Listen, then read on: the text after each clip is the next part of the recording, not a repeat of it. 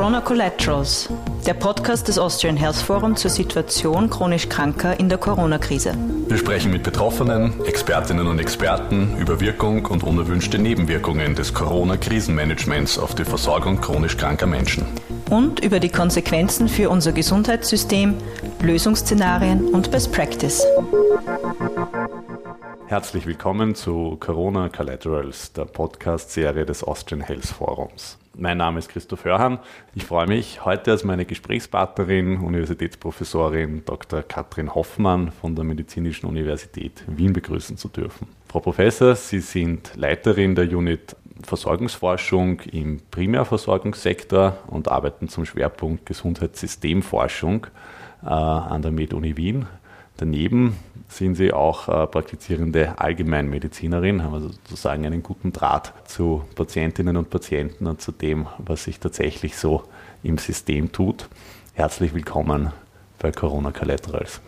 Ja, vielen herzlichen Dank für die Einladung und die gute Vorstellung. Ja, vielen Dank fürs Kommen äh, und für alles, was Sie mitgebracht haben an äh, theoretischen Konzepten und praktischen Erfahrungen. Wir beschäftigen uns in diesem Podcast ja mit der Frage, wie es Menschen mit chronischen Erkrankungen in der Corona-Pandemie geht. Äh, dazu an Sie als Versorgungsforscherin gleich einmal die Frage, äh, wie definieren sich denn chronische Erkrankungen in diesem Zusammenhang? Ja, also das Thema Menschen mit chronischen Erkrankungen ist wirklich ein ganz, ganz wichtiges in der Covid-19-Pandemie. Ich habe jetzt die Zahlen mitgebracht oder die Definition mitgebracht von chronischen Erkrankungen, die auch gefährlich sind eben für diese Covid-19-Pandemie von der CDC, ganz aktuelle. Und die Latte ist doch recht lang. Also ich werde mal die ganzen Erkrankungen aufzählen, die dazugehören. Das sind eben Krebserkrankungen, chronische Nierenerkrankungen, chronische Lungenerkrankungen, aber auch Erkrankungen wie Demenz und Alzheimer ist wichtig, Diabetes Typ 1, Typ 2, Herzerkrankungen ganz wichtig und Bluthochdruck. Dann HIV spielt auch eine Rolle. Übergewicht, vor allem starkes Übergewicht, Rauchen ein ganz wichtiger Risikofaktor, Drogenabusus ist ein Risikofaktor, inklusive auch den nicht illegalen Drogen, also wie zum Beispiel Alkohol. Ein erhöhtes Risiko ist natürlich keine chronische Erkrankung, ähm, haben auch Schwangere und nicht zu vergessen, es gibt ja auch leider eine neue chronische Erkrankung und das ist eben Long-Covid. Das heißt, auch die chronische Entwicklung dieser Covid-19-Erkrankung wird uns vor allem in der Allgemeinmedizin und in der Rehabilitation die nächsten Jahre sehr intensiv begleiten. Da muss ich gleich einhaken, das heißt, das äh, ganze Leben ist ja eigentlich ein Risikofaktor. Gibt es Faktoren, die besonders kritisch sind oder von denen man weiß, äh, die äh, schweren Verläufe vielleicht sind äh, gerade damit assoziiert? Ja, es gibt vier von diesen chronischen Erkrankungen, die wurden jetzt gerade im Journal of the American Heart Association publiziert, also ganz aktuell. Und da zeigt sich, dass eben starkes Übergewicht, Bluthochdruck, Diabetes und Herzinsuffizienz die größten Risikofaktoren sind. Ähm, mit denen Menschen, und zwar aller Altersgruppen, ein höheres Risiko haben, im Krankenhaus zu landen und äh, eben einen schweren oder sehr schweren Verlauf zu haben. Ich möchte nur gleich einwerfen, es ist zwar extrem gut zu wissen, diese vier Risikofaktoren, aber man sollte auch nicht den falschen Umkehrschluss machen, dass wenn man jetzt diese vier ähm, chronischen Erkrankungen nicht hat, dass man dann eben zu sicher ist weil es gibt zum Beispiel auch eine Studie der Virologie der MedUni Wien, dass es auch Risikofaktoren gibt auf, auf genetischer Ebene. Ja, also dass zum Beispiel Rezeptoren auf natürlichen Killerzellen fehlen können und dass auch diese Menschen eine sehr viel höhere Wahrscheinlichkeit haben, schwere Verläufe zu bekommen. Und dieses Gen, also diese Variation, die eben diese Rezeptoren ausdrückt oder eben nicht, das fehlt in 4% der Bevölkerung und in 30% der Bevölkerung in Österreich ist dieser Rezeptor, der eben dieses aktiviert, nur teilweise vorhanden. Ja, also das ist immer so ganz wichtig, natürlich die Risikofaktoren zu wissen, aber auch nicht in die Falle zu tappen, Gruppen über die man halt noch nicht so viel weiß, ähm, dann zu übersehen. Ja, also auch Sie können uns leider keine Absolution erteilen. Niemand äh, ist sicher. Trotzdem äh, wissen Sie offensichtlich schon sehr, sehr viel, auch über die Einteilung der Patienten und über individuelle Risiken. Wie hat sich denn das im Laufe der letzten zwölf Monate entwickelt? Am Anfang gab es ja große Unsicherheit und kaum Informationen über das Virus, auch Dinge, die man heute als vielleicht Fehleinschätzung empfinden würde, die aber vielleicht damals äh, auch notwendig waren wenn Sie sich zurückversetzen ins letzte Frühjahr, äh, in diesen ersten Lockdown, was hat damals gut funktioniert und was würde man heute vielleicht anders machen? Also wieder im Hinblick auf Menschen mit chronischen Erkrankungen war es so, dass äh, im letzten Jahr im, im Frühling die Situation wirklich sehr komplex und unübersichtlich war. Man hat eben die Zahlen aus China gekannt, die Zahlen aus Norditalien gekannt auch die Todeszahlen gekannt und es war relativ schnell klar, dass Menschen, die älter sind und Menschen mit chronischen Erkrankungen zur Risikogruppe gehören, die sich besonders schwer infizieren können und dann auch zum Teil eben tödliche Verläufe haben. Und aus dem Grund war es so, dass der Schutz dieser Gruppe auch für die Medizinerinnen sehr wichtig war, aber sehr schwierig zu erreichen, weil ja am Anfang der ersten Welle auch das Gesundheitssystem noch nicht ausreichend geschützt war. Ja, also ich kann nur sprechen eben von der, von der Allgemeinmedizin. Da hat einfach die Schutzausrüstung gefehlt. Da haben adäquate Masken gefehlt. Und nachdem man auch weiß, zum Beispiel aus Norditalien, aus Bergamo, dass das Gesundheitssystem, wenn es nicht besonders gut geschützt ist, wirklich ein Risikofaktor ist, der die Infektion weitergeben kann, der genau vulnerable Gruppen infiziert, dann war es sehr gut nachvollziehbar, dass sich am Anfang der ersten Welle viele Ärztinnen und Ärzte auch zurückgezogen haben und versucht haben, ihre Patientinnen und Patienten einfach hauptsächlich per Telefon zu behandeln, weil einfach die Angst so groß war, sich selber anzustecken und auch die Patientinnen und Patienten anzustecken. Zum Glück hat sich das dann recht schnell geändert und es kam dann auch zu adäquater Schutzausrüstung für die Niedergelassenen und vor allem auch für die allgemeinmedizinischen Ordinationen. Und ähm, es gab dann auch von der Gesundheit Österreich GmbH, von der GÖG, in Zusammenarbeit mit einigen Universitäten, so eben auch mit mir, dann eine Initiative, eine Empfehlung für die hausärztlichen Primärversorgungsorganisationen rauszugeben, um Rahmenbedingungen festzulegen, die eben einerseits die Ärztinnen und Ärzte schützen und andererseits eben vor allem auch die Patientinnen und Patienten. Eine große Erleichterung war natürlich auch die Möglichkeit für die Hausärztinnen und Hausärzte ab Herbst selber Schnelltests oder PCR-Tests durchführen zu können. Wir sind jetzt auch in eine Studie involviert mit der Karl-Landsteiner Universität, äh, Privatuniversität Krems zusammen, wo es darum geht, Erstsymptome, die sich in der Allgemeinmedizin präsentieren, zu dokumentieren und aufzuzeigen. Die unterscheiden sich doch von denen, die hauptsächlich publiziert sind, die im Krankenhaus eben aufschlagen weil ähm, im Krankenhaus diese klassischen Symptome, Fieber, Husten, das sind eigentlich nicht die Erstsymptome, mit denen sich die Menschen in der Allgemeinmedizin präsentieren, sondern das sind Symptome wie irgendein seltsames Ganzkörperkrankheitsgefühl, Gliederschmerzen, Erschöpfung, Müdigkeit. Wenn mittlerweile Patienten kommen und sagen, ich bin seit zwei Tagen so erschöpft und irgendwie habe ich so seltsam ziehende Rückenschmerzen, dann werden wir alle schon sehr hellhörig und machen ganz schnell einen, einen Antigen-Schnelltest, der auch in einer großen Anzahl von Fällen dann positiv ist, weil in der Allgemeinmedizin eben das eher die ersten Zeichen sind. Und ich denke mir, das ist auch sehr wichtig zu wissen, weil natürlich dementsprechend auch die Teststrategie in, bei frühen Symptomen oder in der allgemeinen Medizin dann anders gestaltet sein muss, als äh, eben bei den Patienten, die dann schon im Krankenhaus aufgenommen werden. Strategie ist ein großes Stichwort. Äh, ein wesentliches Strategieziel war ja immer, den Kollaps der Intensivstationen zu vermeiden.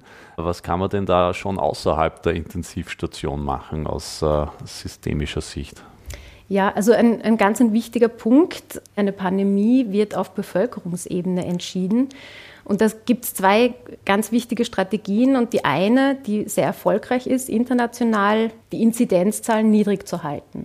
Weil niedrige Inzidenzzahlen oder Infektionszahlen sind einfach der beste Schutz. Je weniger um mich herum infiziert sind, desto seltener kann ich mich selber auch infizieren. Natürlich auch gerade die Gruppen, die sich nicht schützen können, weil sie eben auch in Arbeitsplätzen arbeiten, die halt Großraumbüros sind, Fließbandarbeit, Logistikzentren. Ja, also das sind einfach alles Personen, die sich ja auch nicht nur durch ihr Verhalten schützen können, sondern bei denen auch gewisse Verhältnisse geschützt sein müssen. Ja? Und chronische Erkrankungen haben ja einen riesengroßen sozioökonomischen Faktor auch. Ja, das heißt, ähm, auch Menschen mit niedrigerem sozioökonomischen Status haben einerseits mehr chronische Erkrankungen, gerade die lifestyle-bedingten, und andererseits aber auch ein höheres Risiko, sich an Covid-19 oder an SARS-CoV-2 zu infizieren.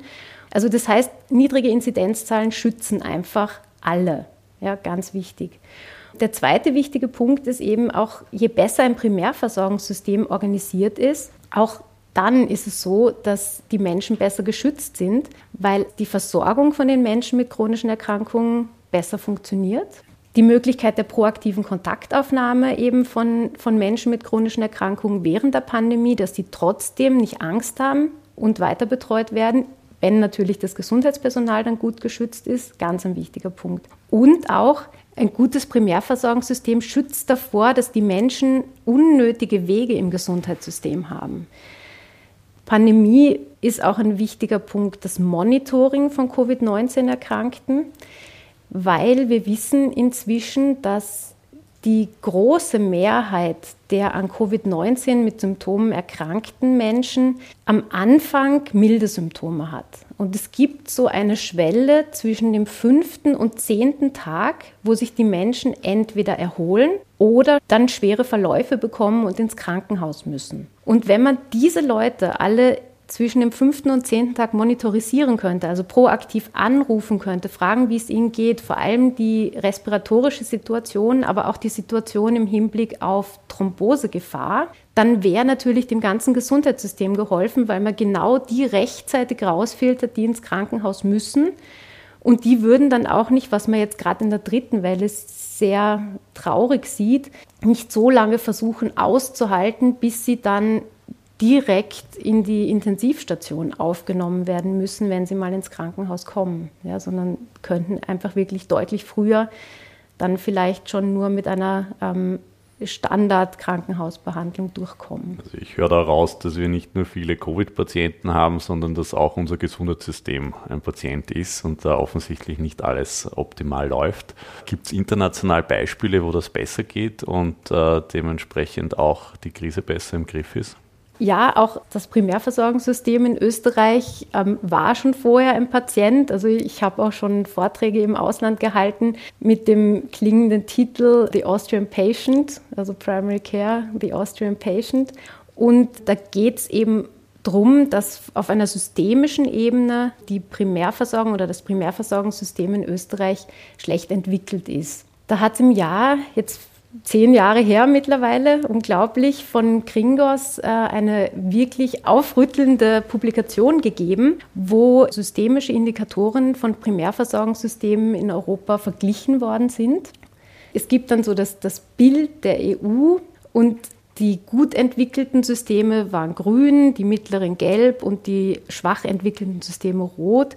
Und man hat wirklich so gesehen, die rote Insel Österreich mit dem schwach entwickelten Primärversorgungssystem. Das hat auch österreichische Politikerinnen und Politiker aufgerüttelt, dieses Bild. Und es wurden Maßnahmen zur Stärkung der Primärversorgung in Österreich angestoßen und sie werden auch entwickelt und umgesetzt. Ich möchte nur hier noch äh, hinzufügen, um ein ganz wichtigen Missverständnis vorzubeugen. Dass Österreich rot ist, heißt nicht, dass die Primärversorgerinnen, also die Hausärztinnen und Hausärzte, schlecht gearbeitet haben, sondern dass die Systemfaktoren nicht so gut waren, dass es einfach möglich ist für Hausärztinnen und Hausärzte, bestmöglich gestützt vom System zu arbeiten. Was gibt es denn nun für konkrete Verbesserungspotenziale oder an welchen Parametern kann man messen, wie gut ein System für die Pandemie ausgestattet ist? Ja, ich mache das jetzt am besten an den Messpunkten dieser Publikation von Kringos et al. fest.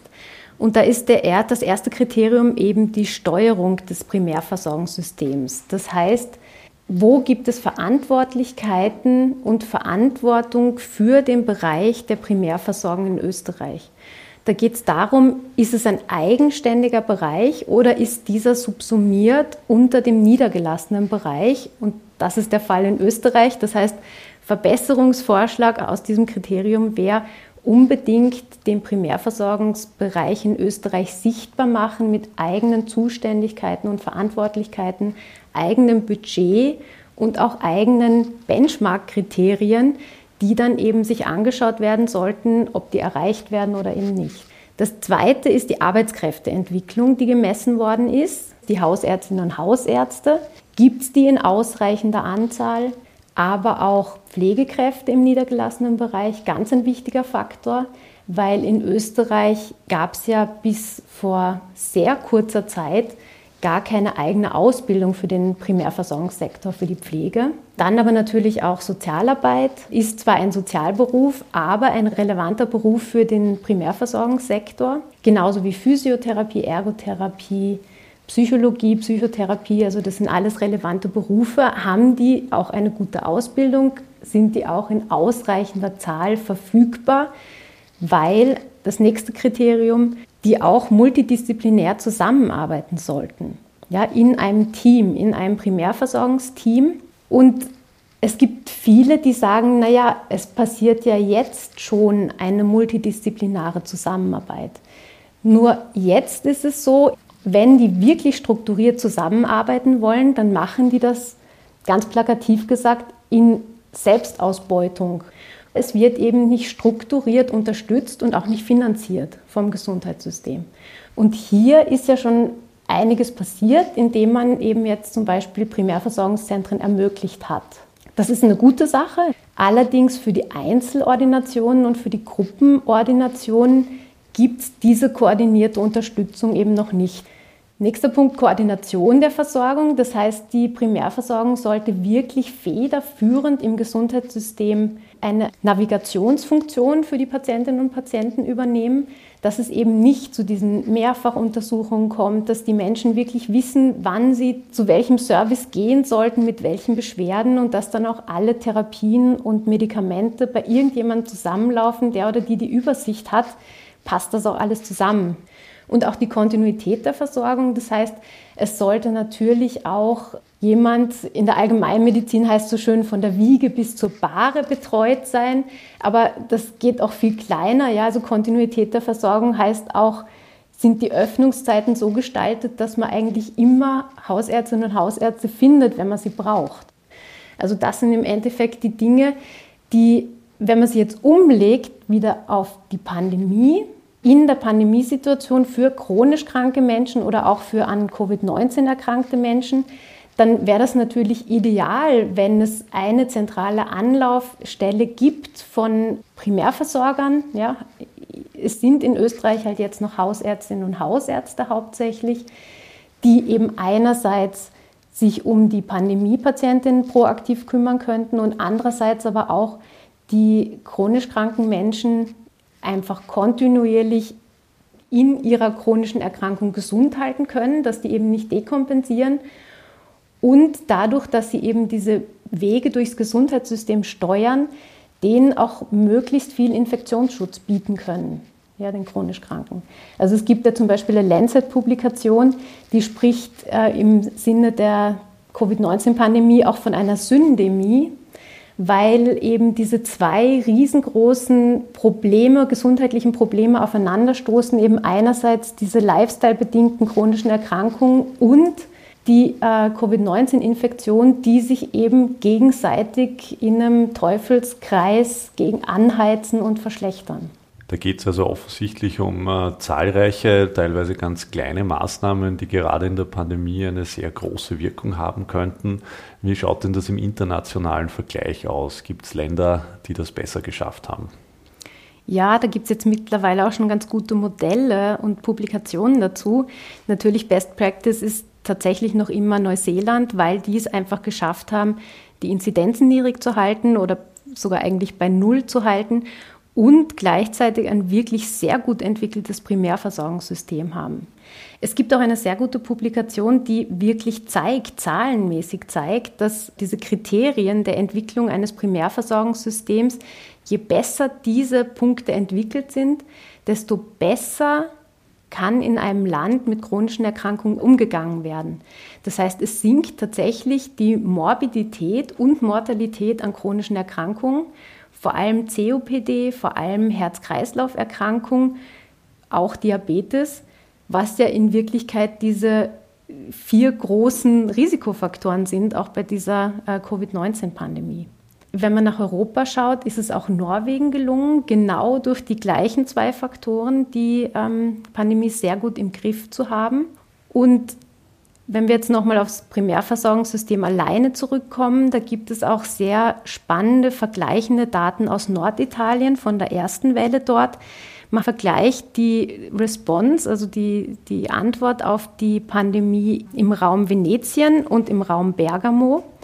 Und im Raum Bergamo hat man eben gesehen, durch die Fragmentierung und Privatisierung vom Gesundheitssystem sind dort einfach sehr viele Menschen gleich in die Krankenhäuser gestürmt. Ja? Nachdem es dort eben sehr wenig Schutzausrüstung gegeben hat, haben sie dort einerseits das Gesundheitspersonal angesteckt, andererseits die Patientinnen und Patienten, die dort schon im Krankenhaus waren, sich gegenseitig im Warteraum. Und das hat wirklich zu dieser Katastrophe geführt, die wir dann alle gesehen haben im Raum Venetien. Die haben ganz anders reagiert, nämlich auf Bevölkerungsebene mit Einbindung von den Hausärztinnen und Hausärzten. Da wurde eben geschaut, dass die Menschen primär nicht ins Krankenhaus gehen, sondern eben erst zum Primärversorgungssektor und die schauen, wer kann denn die Krankheit zu Hause auskurieren und wer muss ins Krankenhaus dann tatsächlich zur weiteren Behandlung. Und die hatten einen viel besseren Outcome, obwohl ja eine zur gleichen Zeit eine sehr ähnliche Situation äh, vorlag. Das heißt, da gibt es ganz, ganz großes Potenzial. Was heißt denn das für Österreich oder vielleicht gleich auch ganz groß gefragt, wenn Sie äh, die Möglichkeit hätten, das österreichische Gesundheitssystem uneingeschränkt zu reformieren und zu optimieren, damit wir viel besser vor der Pandemie geschützt sind und unsere Patienten besser behandeln könnten? Was würden Sie tun?